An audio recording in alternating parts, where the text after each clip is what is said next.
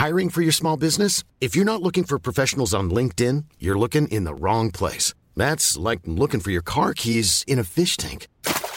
LinkedIn helps you hire professionals you can't find anywhere else, even those who aren't actively searching for a new job but might be open to the perfect role. In a given month, over 70% of LinkedIn users don't even visit other leading job sites. So start looking in the right place. With LinkedIn, you can hire professionals like a professional. Post your free job on linkedin.com slash people today.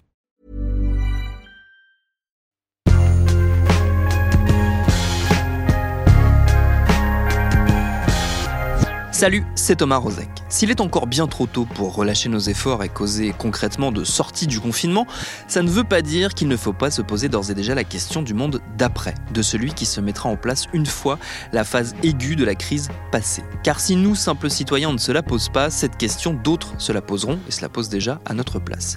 Cette situation chamboulant les choses pour tout le monde, de nombreux intérêts publics et privés, aux intentions qu'on qualifiera pudiquement de variables, se mettent déjà en branle pour se placer en vue de la recomposition probable du paysage social socio-économique mondiale. C'est le cas notamment, si on en croit quelques papiers bien renseignés qui circulent ces derniers jours, de la mafia italienne. Le pays est un des plus fortement secoués par l'épidémie et on évoque déjà la possibilité de voir le crime organisé récolter les fruits juteux de la dévastation. Pourquoi et comment cette crise pourrait bénéficier aux mafiosi?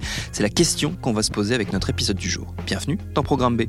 Créée au 19e siècle, la mafia prend de l'ampleur après la Deuxième Guerre mondiale. En face, l'État tarde à comprendre le phénomène.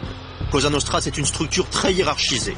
À la base, une famille qui contrôle un quartier, au-dessus l'allégeance à un clan, au sommet le chef suprême. Trafic de drogue, raquette des commerçants, assassinat, la mafia impose sa loi, ceux qui lui résistent le paient de leur vie. Où en est la mafia? Eh bien, traquée par la police, mais protégée par la loi du silence, l'omerta, qui ne pardonne pas aux témoins bavards, elle survit tenacement aussi bien dans la drogue que dans le racket des grandes affaires. Suivant les estimations, la mafia brasserait un chiffre d'affaires à peu près égal à la première entreprise américaine, la General Motors, pas loin du budget français. Vous voyez qu'on ne manque pas de moyens.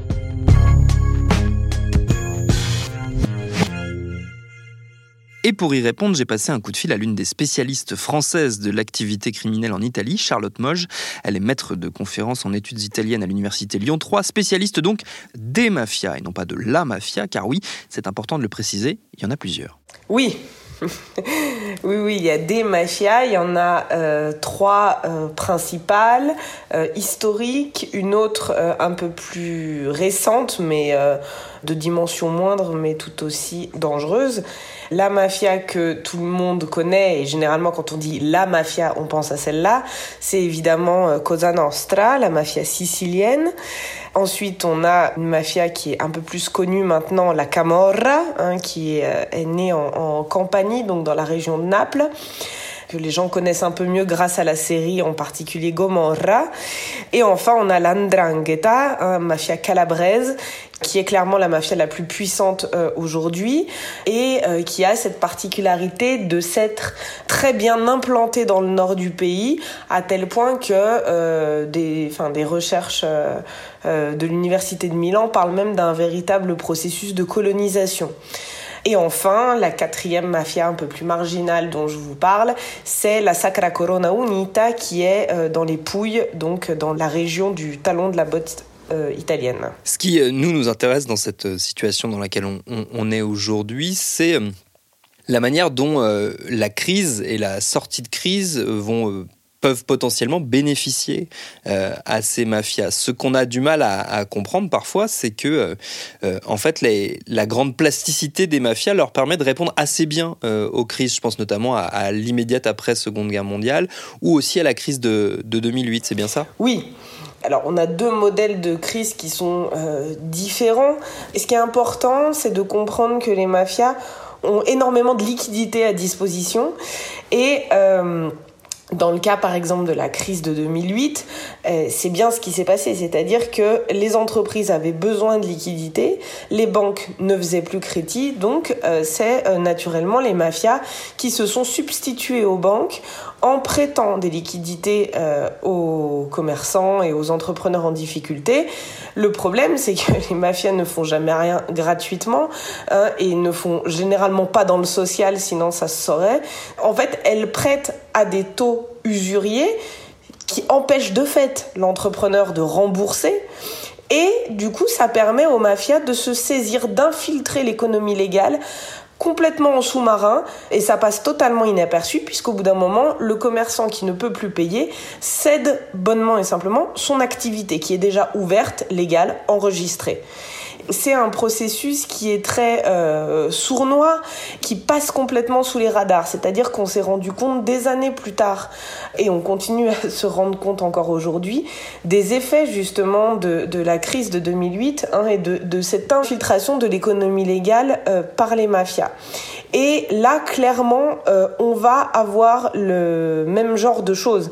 Il y a Roberto Tartaglia qui est consultant pour la commission parlementaire antimafia, euh, déclarait récemment que euh, pour lui, on a les quatre caractéristiques de la parfaite tempête sociale qui va arriver le manque de liquidité hein, qui va arriver, le problème qui est une situation en Italie sociale très tendue, euh, notamment dans le sud, euh, qui sont donc les régions historiques euh, d'enracinement des mafias, puisque on a, on a vu des émeutes dans les supermarchés de gens qui avaient beaucoup de travail au noir, hein, donc ces gens qui ne peuvent plus travailler, qui n'ont plus d'argent pour faire les courses, et évidemment les mafias vont arriver et donner des liquidités à ces familles-là.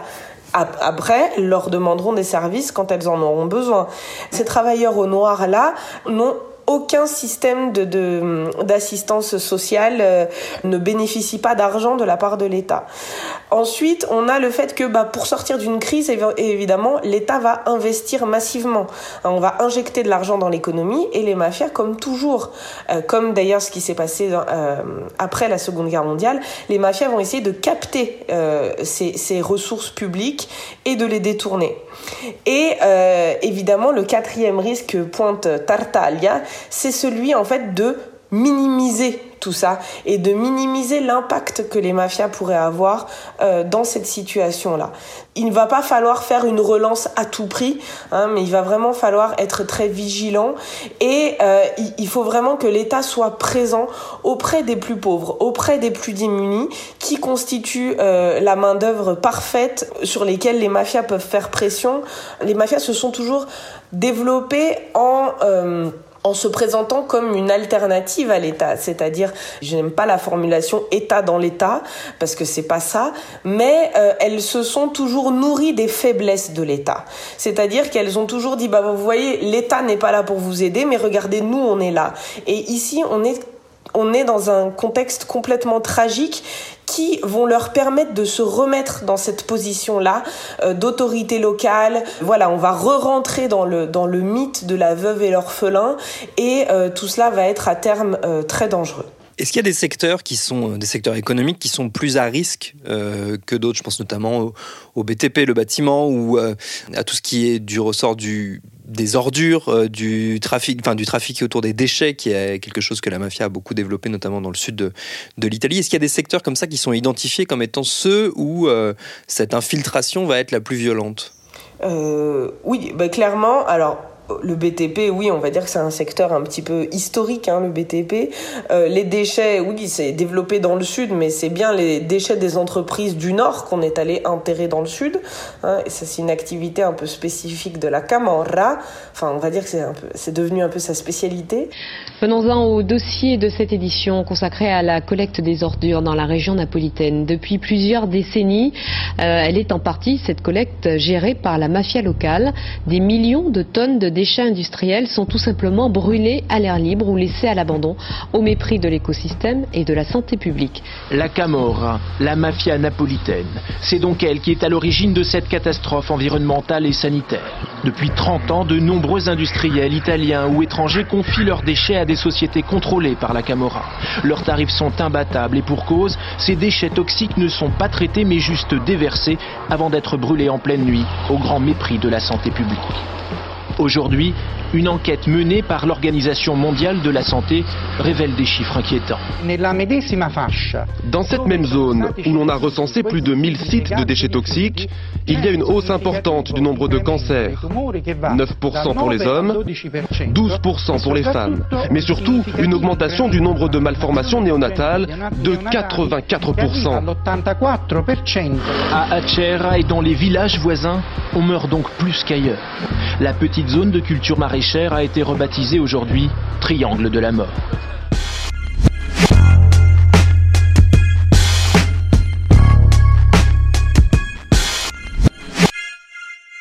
Mais les autres secteurs, clairement, euh, le secteur du tourisme, tout ce qui va être euh, hôtellerie, bar, restauration, euh, euh, ce sont des commerces dont il est très facile de, enfin, dont les mafias sont friandes parce que ça permet de mettre un pied dans l'économie légale et de blanchir de l'argent de manière très facile. Hein, il suffit de déclarer un nombre de couverts et et on déclare une rentrée d'argent en fait. Donc c'est comme ça que que l'andrangheta et les l'andrangheta par exemple en Allemagne, mais la camorra en Espagne, Cosa Nostra aussi, blanchissent euh, une grande partie des, des revenus de la drogue. Mais donc le secteur évidemment donc hôtellerie, restauration, tourisme et euh, surtout le secteur aussi des transports, hein, les camions, euh, euh, tout ce qui permet de passer facilement d'un pays à l'autre sans trop se faire remarquer.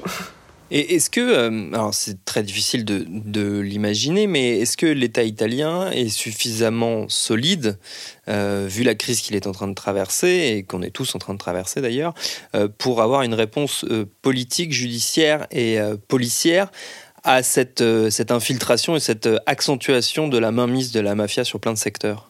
Eh ben, on espère. Alors, euh, il faut quand même savoir que les, forces de l'ordre anti-mafia euh, en Italie sont les meilleures du monde. Donc, euh, ils ont une connaissance euh, du phénomène euh, qui n'a pas d'égal parce que forcément, c'est une, c'est, vraiment une compétence spécifique. Hein. Les, enquêteurs italiens sont, sont souvent envoyés en tant que consultants dans d'autres pays hein, pour partager, on va dire, leur, leur connaissance et leur savoir-faire. Maintenant, auront-ils les moyens? Ah, Ça, c'est le problème.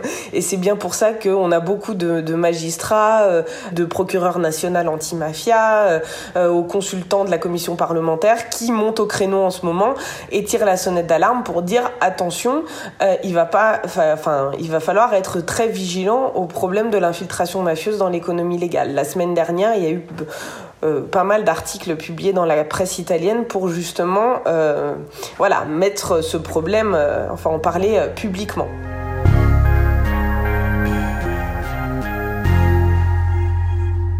Le, fait qu'on en parle publiquement, est-ce que c'est lié justement euh, à l'expérience euh, qu'ont les Italiens et qu'ont les, services italiens euh, de là justement de la réaction des mafias en situation de crise, notamment l'expérience de 2008 qu'on évoquait tout à l'heure? Oui, oui, oui, c'est lié au fait que hum, l'expérience de 2008 sert à montrer surtout comment la mafia a réussi à s'emparer, je vous ai dit, en sous-marin, de manière totalement souterraine, d'activités déjà légales. Faut, enfin, faut vous dire quand on a des prête-noms, qu'on doit ouvrir une entreprise, déclarer, euh, enfin voilà, ça prend quand même un certain temps. Et disons que tout ce boulot administratif là est déjà fait quand on acquiert quelque chose qui existe déjà et quand en plus l'acquisition se fait euh, à moindre coût euh, sous le manteau avec un, un entrepreneur euh, qu'on a raquetté qui peut pas payer ses dettes et qui du coup continue de rester le dirigeant officiel de la société, on a tout le travail de, camouflage, on va dire, de l'origine réelle de cette entreprise qui n'est plus à faire. Donc du coup, c'est quelque chose de beaucoup plus facile pour eux. Une question que je me pose, vous avez commencé à le, vous avez commencé à, à le dire euh, un peu tout à l'heure en, en- en sous-texte, c'est la manière dont ces mafias euh, s'étendent en dehors des frontières de l'Italie et notamment euh, ailleurs en Europe et euh, de quelle façon cette crise, vu qu'elle est mondiale, globalisée, peut aussi leur bénéficier ailleurs qu'en Italie? Ah oui, mais le problème est le même de partout. Vous savez, quand il y a eu l'effondrement de, de l'URSS, euh, la réunification allemande, la chute du mur de Berlin, Berlin, évidemment, les mafias, on a des écoutes téléphoniques et qui disaient va là-bas, achète tout ce que tu peux mais parce qu'ils ont un besoin immense, ils ont des capitaux euh, immenses. Je veux dire, faut vous dire que euh, on estime que euh, le, le, chiffre d'affaires des mafias en Italie, c'est environ 130 milliards d'euros et ça fait environ 8% du PIB italien. Donc je veux dire, c'est énorme. C'est absolument énorme. Évidemment, que ce soit euh, en Allemagne, que ce soit en Espagne, enfin, c'est évident qu'ils vont essayer d'infiltrer les mêmes secteurs et qui vont, euh, ça va être pour eux un jeu d'enfant si les États ne sont pas vigilants. Et le problème, c'est qu'autant l'Italie est préparée, autant l'Italie sait à quoi s'attendre, connaît ces processus d'infiltration dans l'économie légale, autant un pays comme l'Allemagne euh, sous-évalue complètement la portée de l'implantation, en particulier de la et euh, l'Espagne aussi. Euh, euh, minimise l'implantation de la Camorra et de Cosa Nostra dans toute l'industrie touristique de ces côtes. Donc là, on, on, va avoir effectivement un gros souci et pour eux, ça va être une aubaine immense que de pouvoir investir dans des secteurs, dans leur secteur traditionnel et de manière très facile. Et pour ce qui est de la, de la France, alors je ramène ça à un questionnement très franco-français, on a une idée de l'implantation euh, éventuelle de, de, ces mafias italiennes euh, chez nous? Euh, Eh bien malheureusement, on n'a pas assez de recherches là-dessus. Euh, on, on, sait que tout ce qui est la zone Nice, Menton, la côte, la côte d'Azur est évidemment infiltrée, mais infiltrée en termes d'achat de patrimoine surtout. On n'est pas dans une infiltration des structures hôtelières comme en Espagne. Hein.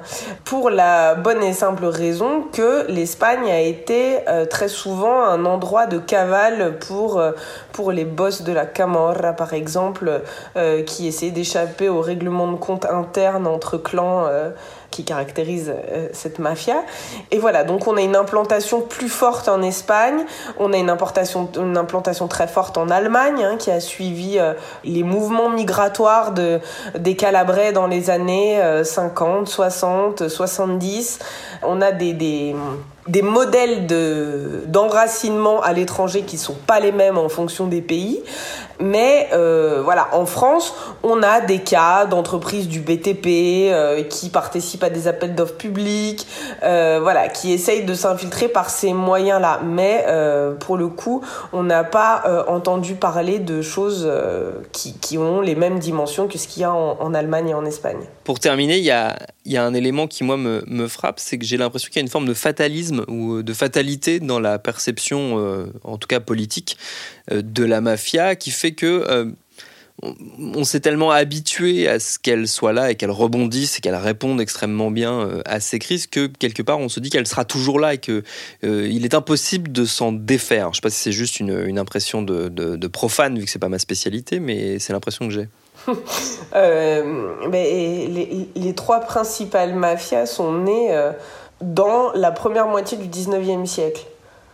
Elles ont survécu à l'unification du pays, à la révolution industrielle, au, choc pétrolier, à tout ce que vous voulez. Donc bien sûr qu'elles euh, elles ont une capacité à pénétrer le tissu économique qui est, et évidemment à tisser des, liens avec le politique, parce que ça on n'en a pas parlé, mais c'est évident que euh, cette proximité avec le pouvoir politique, c'est ce qui lui permet d'infiltrer aussi l'économie légale. Hein. Et là, dans tout ce qui est, euh, tout ce qui relève de la captation de, de deniers publics, la relation au politique est évidemment cruciale. Mais euh, quant à dire est-ce qu'on en verra la fin un jour, écoutez. Je, peux que vous citer les mots du juge Giovanni Falcone qui disait que puisqu'il s'agit d'un phénomène humain, comme tous les phénomènes humains, elle a eu un début, elle aura une vie, elle aura aussi une fin. Donc euh, voilà, il faut pas perdre espoir, mais euh, je pense que c'est euh, en augmentant le, voilà la vigilance, en mettant en permanence ce, risque-là au cœur du débat public, qu'on pourra sensibiliser le plus de gens et décrypter ces mécanismes auprès du grand public. Déjà aussi quelque part un peu leur couper l'herbe euh, sous le pied. On peut donc se dire que cet épisode à sa petite échelle participe à la lutte contre les mafias, c'est assez flatteur, puis bon comme on a tous besoin, on accepte cette idée. D'ailleurs tiens, très efficace pour se booster le moral, la musique. Et pour conclure, comme on le fait tous les jours en ce moment sur une touche un peu plus légère, ma camarade Juliette Livartowski, fine connaisseuse des subtilités du hit parade transalpin, a sélectionné pour vous l'un de ses favoris, le chanteur engagé Fabrizio De André, le Brassens italien, Brassens dont d'ailleurs il a repris et traduit de nombreux titres, dont celui-ci.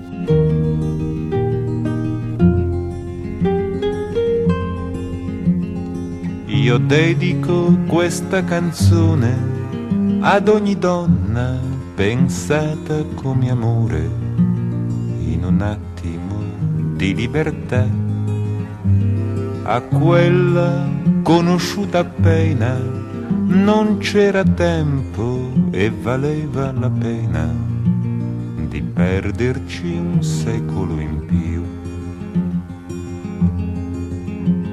A quella quasi da immaginare, tanto di fretta l'hai vista passare dal balcone a un segreto più in là e ti piace ricordarne il sorriso che non ti ha fatto e che tu le hai deciso in un vuoto di felicità.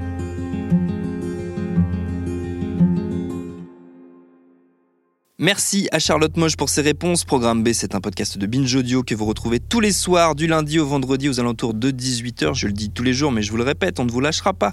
Qu'on soit confiné ou pas, le rendez-vous va se poursuivre grâce notamment à Lauren Bess qui prépare ses épisodes, à Mathieu Thévenon qui les réalise, à Diane, à Juliette, à Dienaba, à toute l'équipe qui participe à distance à leur construction. Pour nous retrouver, abonnez-vous sur votre appli, votre plateforme préférée de podcast. Venez nous parler sur Facebook, sur Twitter et sur Instagram. Continuez surtout à bien vous laver les mains, à rester chez vous si vous le pouvez et à demain pour un nouvel épisode.